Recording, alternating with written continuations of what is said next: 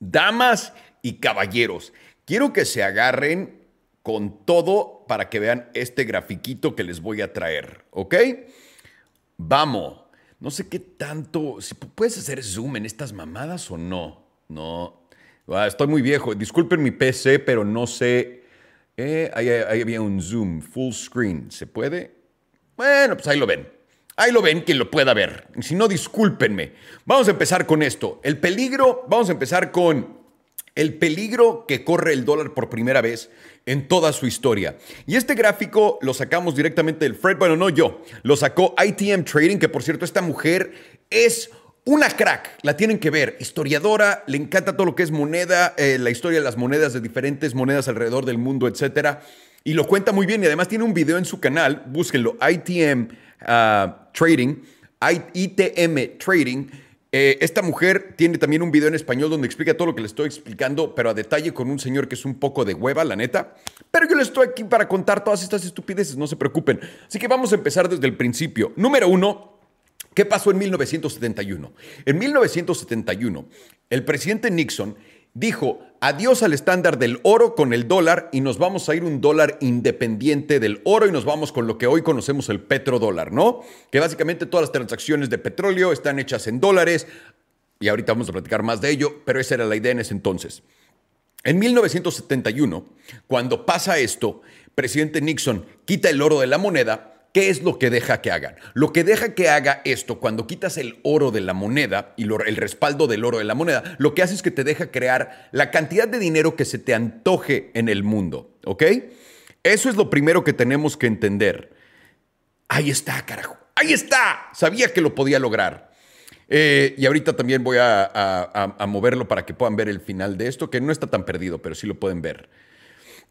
En fin, lo que quiero enseñarles es esto. Esto este cuadro de aquí arriba, como ustedes saben, estamos viendo el cuánto subió el Fed los intereses.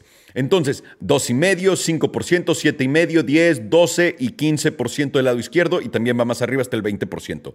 Y aquí abajo vemos las fechas de 1971 al 82, 1990, 2000, 2010, 2020, 2022.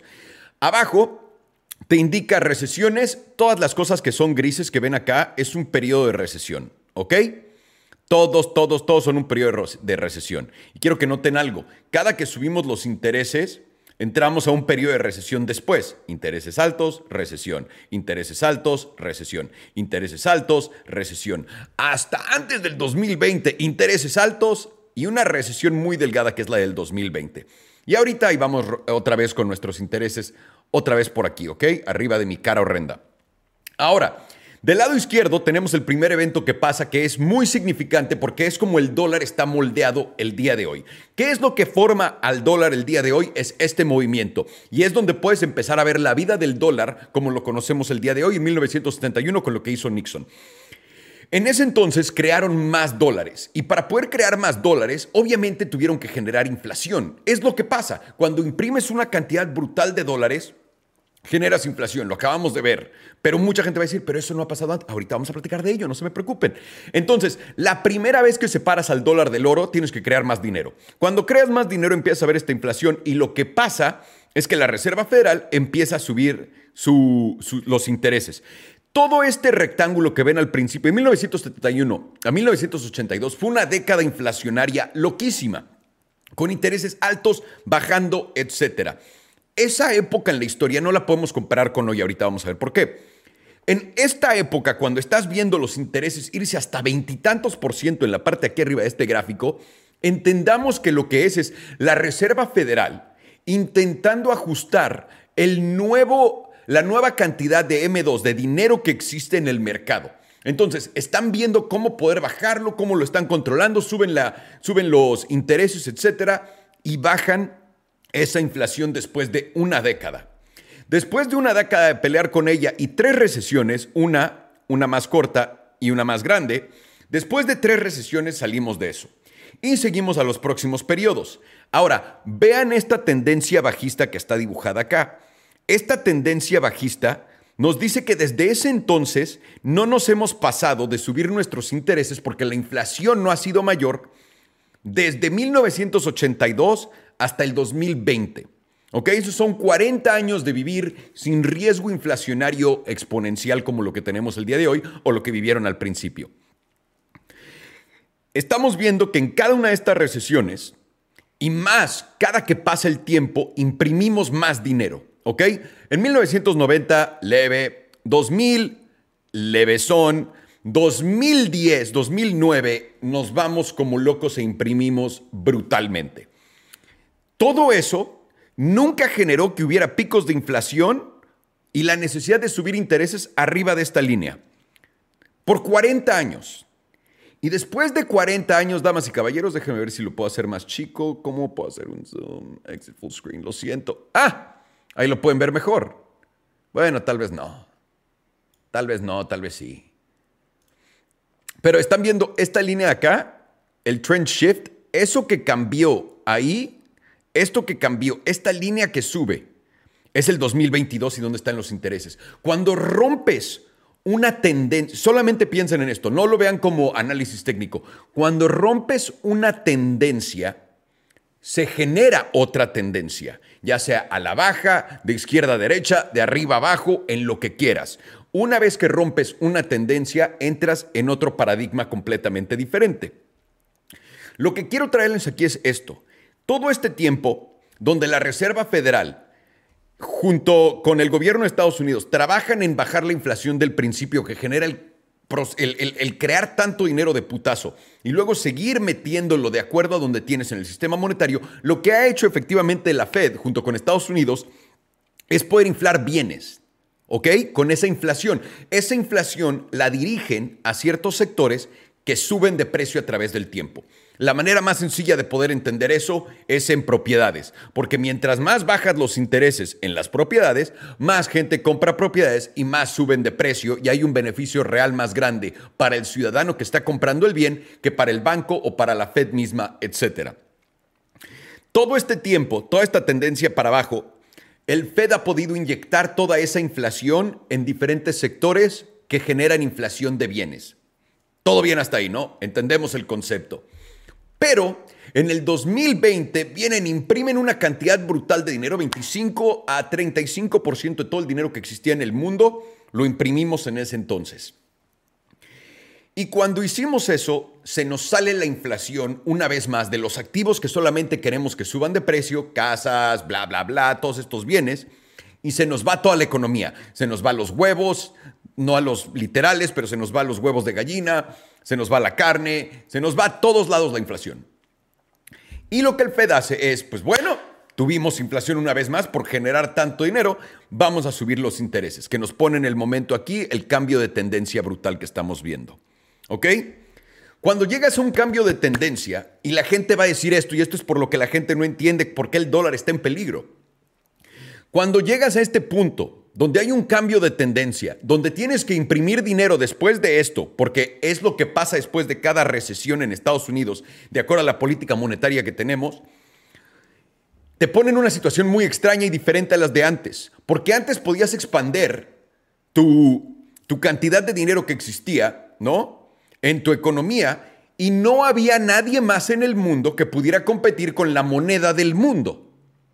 Punto. Estados Unidos se tenía que defender de sí mismo porque no existía una bipolaridad mundial en cuanto a las monedas se refiere.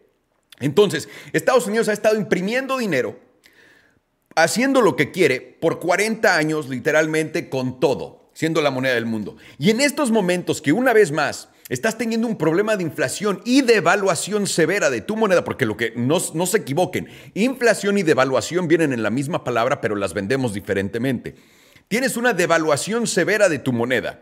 Vas a subir intereses, vas a hacer que tu fondo federal, todos tus rates en todos lados suban. ¿Por qué? Porque estás viendo que países enteros, economías completas, están tirando tus bonos, están tirando tu dinero. Sabes que Rusia y China y que todo el mundo, eh, Arabia Saudita, están buscando una bipolaridad monetaria. Ya no existe el petrodólar como lo conocemos antes y lo conocimos por toda esta época. Eso ya no existe. Eso ya murió. Porque ahora con Rusia, con Arabia Saudita y China, Qatar y todos estos diferentes países del BRICS y de la OPEC Plus también, que siguen, que siguen intentando y van a sacar su nueva eh, eh, manera de intercambio. Por ahora lo están haciendo en otras monedas y monedas locales, entre sus economías. ¿Ok? Esta es la primera vez en la historia moderna del dólar, desde el 1971, que hay un rival junto al dólar que lo está volteando a ver y le dice, a ver, devalúate más, güey. A ver, la razón, el mejor ejemplo que les puedo dar es este. ¿Qué pasa cuando hay falta de dinero en Argentina? ¿Qué pasa cuando tienen problemas monetarios en Argentina? El gobierno dice, hay que imprimir más. ¿Y qué pasa con su moneda? Se devalúa instantáneamente como loca. Si en México imprimiéramos dinero como locos, se devaluaría nuestra moneda como loca y tendríamos que pagar más por esos dólares que debemos. ¿Ok? Eso, Estados Unidos nunca se ha tenido que preocupar. Nunca, nunca, nunca, nunca, nunca, hasta ahora. Hasta este cambio de tendencia tan potente que estamos viendo, porque ya Estados Unidos no se puede voltear nada más a devaluar su moneda, disculpen, inflar su moneda, inflación. Ya no lo puede hacer. Esto y que todo el mundo no le crea a la Reserva Federal lo que está haciendo, estamos entrando en un mundo completamente nuevo en nuestra época moderna que va más allá de todos mis años en este planeta. ¿Ok? Tengo 38 años y en mi vida había visto lo que estoy viendo ahorita. ¿Ok? Y cuando estamos viendo este cambio de tendencia con la amenaza de otro lado del mundo intentando sacar una moneda y la gente dirá, bueno, pero esto es la primera vez que se intenta hacer algo así. No, no, no, no. Por ahí de los 60 hicimos una moneda que se llama el SDR, SDR. Y el SDR era justamente una moneda basada en muchas monedas diferentes. Tenías el rupee, tenías los yenes, tenías el dólar.